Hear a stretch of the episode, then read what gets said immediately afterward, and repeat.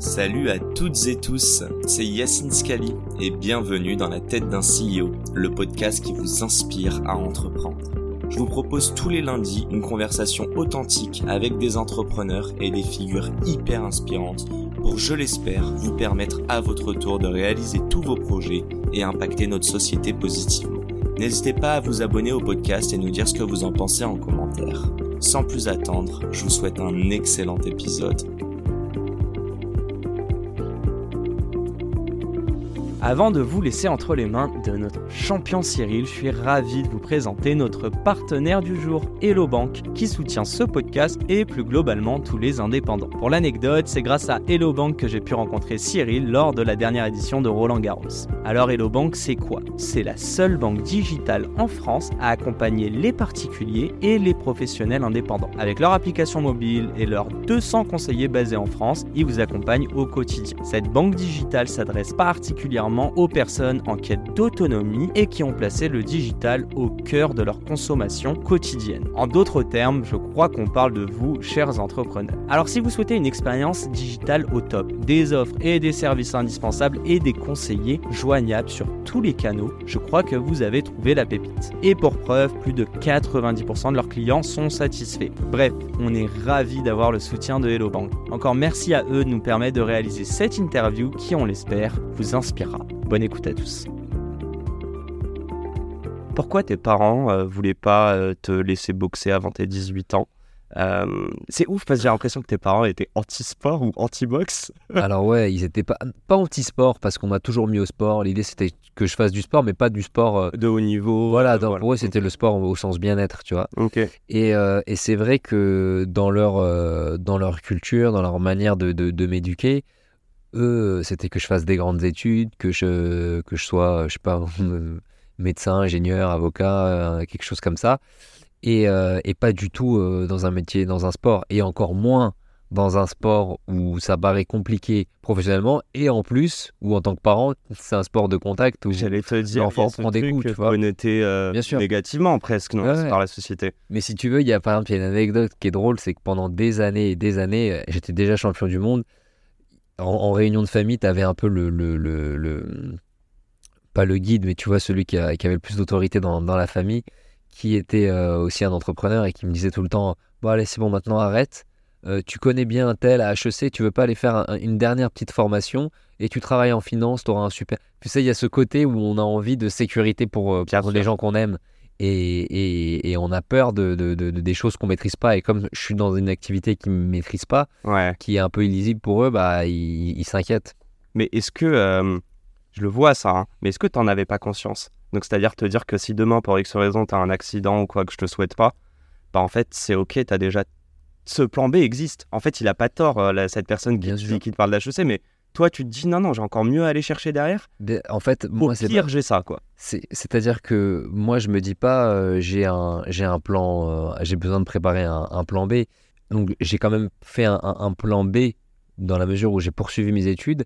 Et quand, en fait, si tu veux, ce qui est assez drôle, c'est que ce, ce plan B-là, quand j'ai commencé à l'entreprendre, je me suis dit, en fait, c'est pas simplement un- un background au cas où j'ai un problème, ça va aussi devenir une force dans mon activité. Et du coup ton plan A c'est un mix de ça et de boxe aujourd'hui Exactement. Par contre, l'idée de me dire, je vais faire un plan B, euh, c'est vrai, euh, de d'arrêter ou de faire quelque chose qui va prendre beaucoup d'énergie, c'est pas concevable parce que euh, je suis tellement euh, déterminé et obstiné sur mon plan A que je sais qu'il y passera coûte que coûte. Sauf si, euh, je, je sais pas, Il y a un malheur. il y a un malheur Ouais, qui m'arrêtera dans n'importe quel plan. On parle souvent de détermination, résilience, tout ça. Moi, je dis un truc. euh, on te dit que tu dois être humble, donc tu sais, te remettre en question et tout, mais on te dit aussi que tu dois croire en tes idées. Mais c'est hyper schizophrénique, tu vois. Elle est où la limite où à un moment tu te dis attends, ok, je, je crois à mon truc, mais il faut prendre un peu de recul. Je, tu l'as ça ou pas toi? Bien sûr, et, et- et- et je comprends tout à fait ce que tu veux dire. Et en fait, euh, si tu veux, surtout dans la culture française, tu as raison.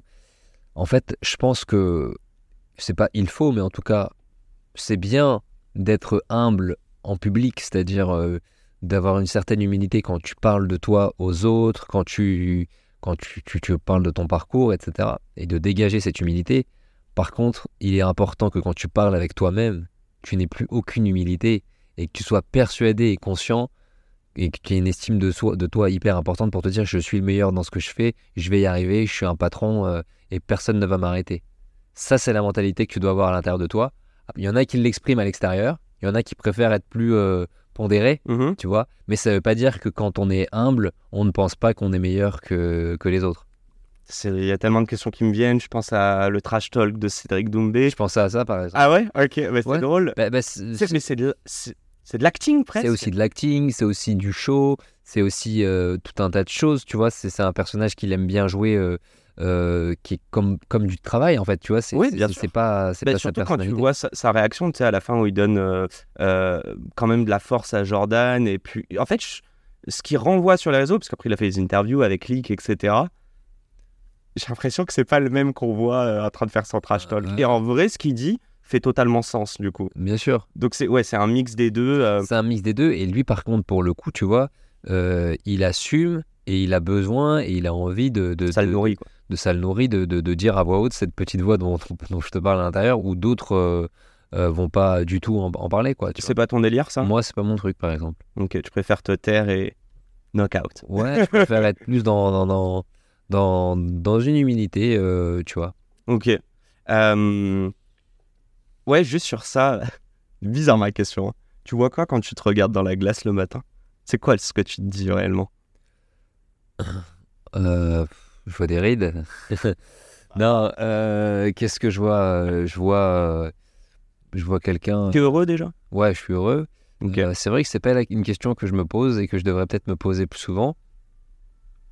Mais si je devais réfléchir et me regarder dans une glace, bah, je vois tout un tas d'accomplissements, mais en fait, je suis pas dans, je suis pas dans ça moi. Malheureusement, je suis plus dans tout ce que j'ai envie d'accomplir. J'allais te demander verre à moitié vide ou verre à moitié plein. et, et- et moi, je me satisfais jamais de l'objectif que j'atteins. Si tu veux, c'est assez drôle parce que quand je commence à réaliser que je suis sur le point d'arriver à un objectif, c'est-à-dire que je sens qu'il est atteignable, ça y est, je suis déjà en train de penser à l'objectif d'après. C'est comme si, euh, tu vois, on est en train de construire un bâtiment, hop, on est en train de finir le rez-de-chaussée, Mm. et avant que le rez-de-chaussée soit fini, mais juste parce que je sais que toute l'équipe est, est bien faite, ça y est, je pense au plus. hein. Et à chaque fois, en fait, quand il n'y a plus de risque sur le résultat. tu- quand, quand je sens que c'est atteignable, je- Ouais. mon, mon esprit passe au-dessus, tu vois, ça y est. Et, et- et ce qui fait que par contre, dès que tu atteins un objectif, je suis pas souvent dans la célébration et dans le. ah, Ça y est, c'est atteint. En fait, moi, je me nourris dans, le, dans la réalisation. J'ai- J'aimerais parler des moments un peu difficiles. Bon, juste parenthèse, là, j'avais un truc euh, auquel ça me faisait penser. Je crois que c'est Malik Bentala qui a raconté que euh, Coupe du Monde 2018, il va voir Mbappé. Il lui dit Ah, trop bien, frérot, et tout a gagné. Et lui dit Ok, c'est parti, on se prépare pour l'Euro. Le jour, le, le soir de la célébration, en fait, il était Mhm. déjà en train de se projeter. Donc, euh, donc Bah, ça me fait penser à ça. Est-ce que tu as vécu des moments difficiles? Je pense notamment à une. Je crois que c'est une fracture de la cinquième côte. Non Qu'est-ce que je veux? Merde, je vais dire des Première, bêtises. première connerie. Oh merde, Ah, il y en aura d'autres. Non mais euh, tu t'es fait une, fra- euh, Je me suis tu déjà blessé. ouais, non là en mars dernier, tu devais avoir Ah, un fracture de la main. Ah, de la cinquième. Ah, pas mal. Ah Ah, tu as putain, il y avait des. La Ah, cinquième métacarpe. Ouais, ouais, donc le cinquième os de la main. Ouais, ouais. Ok, raconte comment on revient, sachant que là t'as deux autres combats su- ju- Euh. avant de faire ce gros combat en février, je crois. Ouais. Bah écoute, tu vois, la, la vie, comment elle est faite Très très relou parce que, en fait, il se passe la, la blessure, c'est à partir d'un certain âge, en fait, quand tu commences à être mature dans le sport, il n'y a plus qu'une chose que tu crains, c'est la blessure parce que le reste, tu connais. C'est la rééducation qui est longue. C'est. Et, et- et voilà. Et, en fait, ce qui, ce qui a été un peu compliqué, c'est que finalement, je me suis dit, euh, waouh, c'est la première fois que. Alors bon, j'avais de la, de la trésorerie, mais il n'y a plus un euro qui rentre, il n'y a pas. Tu vois, t'as- t'es t'es un peu moins quelqu'un. euh, T'es plus dans ton, en tout cas dans, ton, dans, ton, dans ta routine Dans quotidienne, ouais. etc. Tu es dans, dans quelque chose de, de, où tu es concentré sur de la rééducation, mais qui est. C'est long en fait comme processus, tu vois. Et, euh, Et incertain. mais incertain. Et en fait, et à ce moment-là, je me suis dit, ce jour-là, il y y y a des activités que j'ai envie de développer, que j'ai pas encore développées. Maintenant, je vais les développer parce que si jamais des blessures reviennent ou j'en sais rien, je veux qu'il y ait du, je veux qu'il y ait quelque chose qui se passe dans ma vie professionnelle en dehors de, de, de la boxe et en dehors de la main cassée parce que du coup, là, comme j'étais vraiment dans une rééducation, euh, euh, je vais pas te conf... enfin, je faisais rien, tu vois. Ouais, tu peux pas. Et c'est quoi ces activités du coup? Eh ben écoute, on est en train de, de, de, de réfléchir à, à monter, euh, enfin en train de réfléchir. C'est dans, dans le pipe euh, une salle de sport. Trop cool. À Paris? Voilà. Ok. Accessible ou pas? C'est-à-dire? Il y a de plus en plus de salles de sport qui sont de plus en plus de haut standing. Ah Alors, oui. Si je te pose ça, c'est parce que aussi je sais que tu es, actif dans des associations. Euh, on va en parler un petit peu après, mais il y a aussi ce côté de vouloir inspirer les, les plus jeunes. Bien sûr. Mais ouais, si tu peux me parler de ce projet rapidement. Alors, Ma vision, tu vois, de, de, de, comment, en tout cas, moi, je me nourris dans et je m'équilibre par rapport Mhm. au, au social aussi et tout ça. Donc la salle, non, non, elle, elle, elle sera purement euh, euh, relativement haut de gamme. En revanche, je, je sais que je vais intégrer des, des moments, des créneaux, je sais pas comment, qui vont la rendre accessible. Ok. Non, non, qui vont la rendre accessible.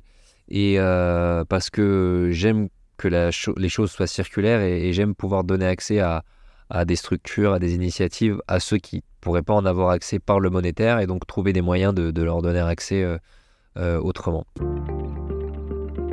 Et c'est la fin de cet épisode. Si cet épisode vous a plu, n'hésitez pas à nous soutenir en nous mettant 5 étoiles sur les plateformes, en vous abonnant évidemment et en nous laissant des commentaires. Hâte de vous retrouver la semaine prochaine. Ciao